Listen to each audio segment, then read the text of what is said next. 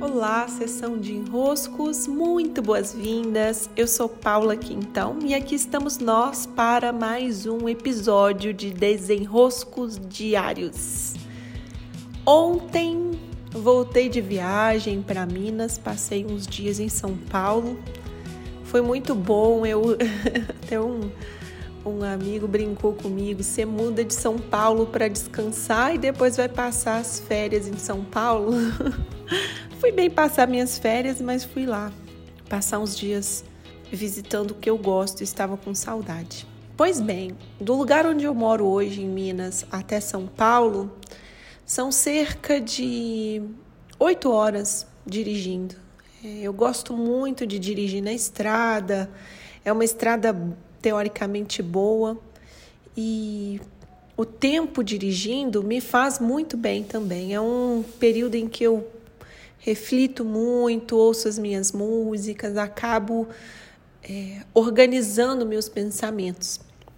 Mesmo com a minha filha ouvindo às vezes as músicas de sertanejo, sofrência e funk dela, é sempre muito bom quando eu tô com ela também, dá para refletir também, sempre tem muito tempo. Mas ontem aconteceu e às vezes acontece de na estrada haver um acidente. E isso muda bastante o tempo da viagem, porque já são muitas horas, e eu digo oito horas já contando com as paradas. Se tem um acidente, ele leva ali meia hora, 40 minutos de trânsito, Imagine, né? A viagem passa praticamente para nove horas. E ontem foi assim: tinha um acidente, muito congestionamento, até tive que fazer um desvio dentro de uma cidade. E claro, o meu tempo de viagem mudou muito.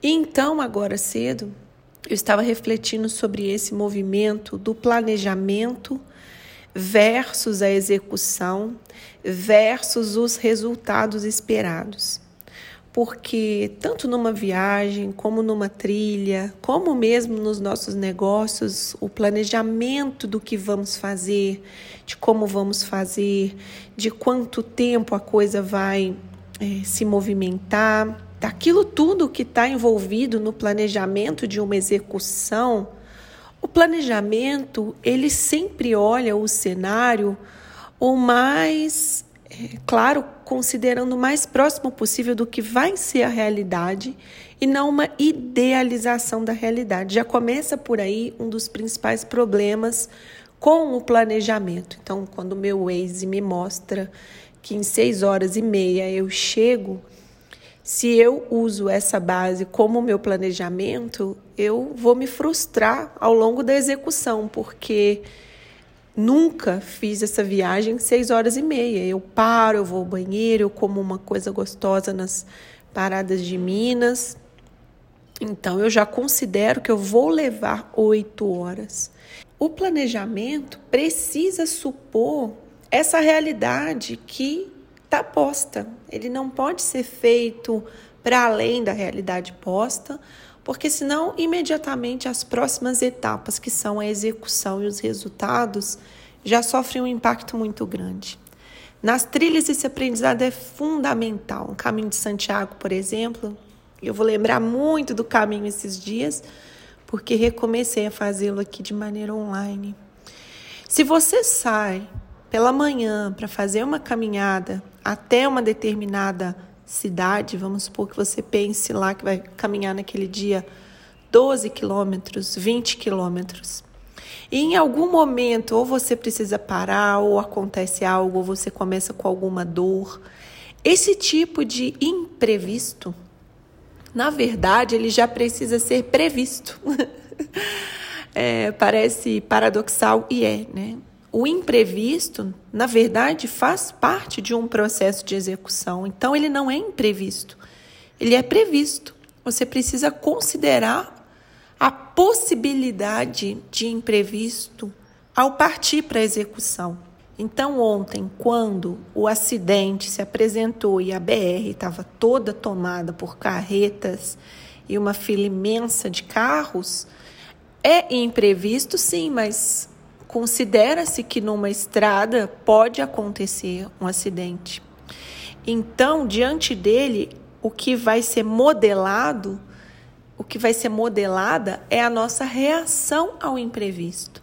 Porque quando nós estamos muito rígidos no planejamento, o enrosco da execução é uma profunda decepção com o imprevisto que se apresenta.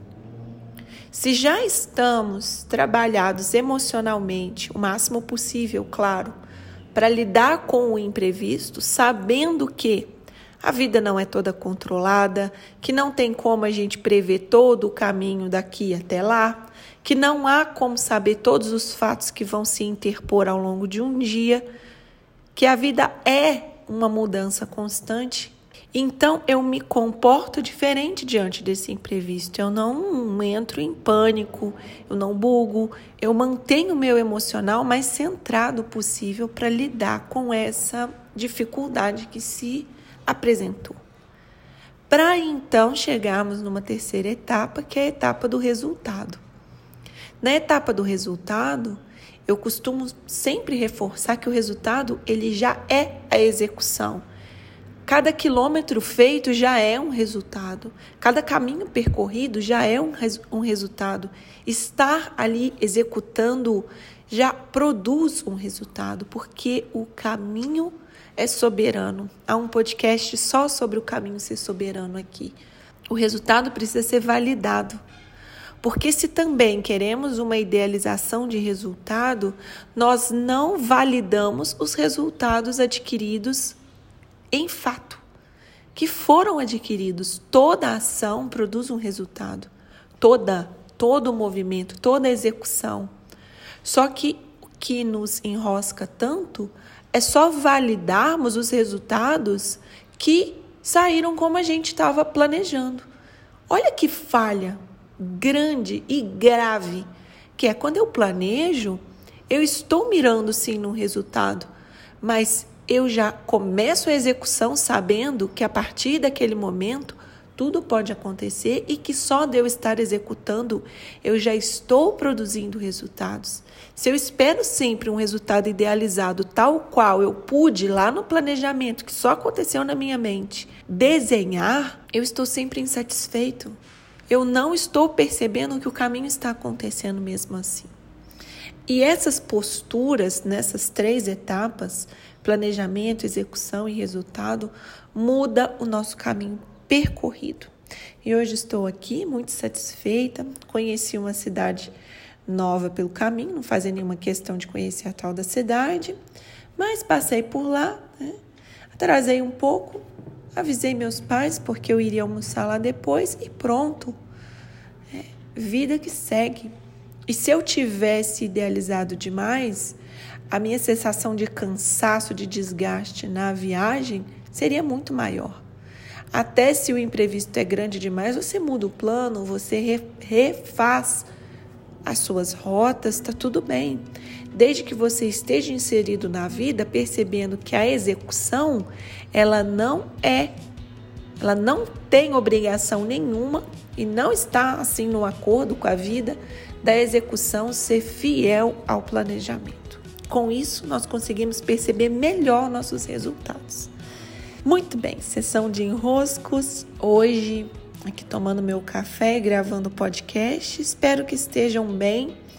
Vou abrir a caixinha hoje também lá pelo meu Instagram. Receba o meu grande abraço e até!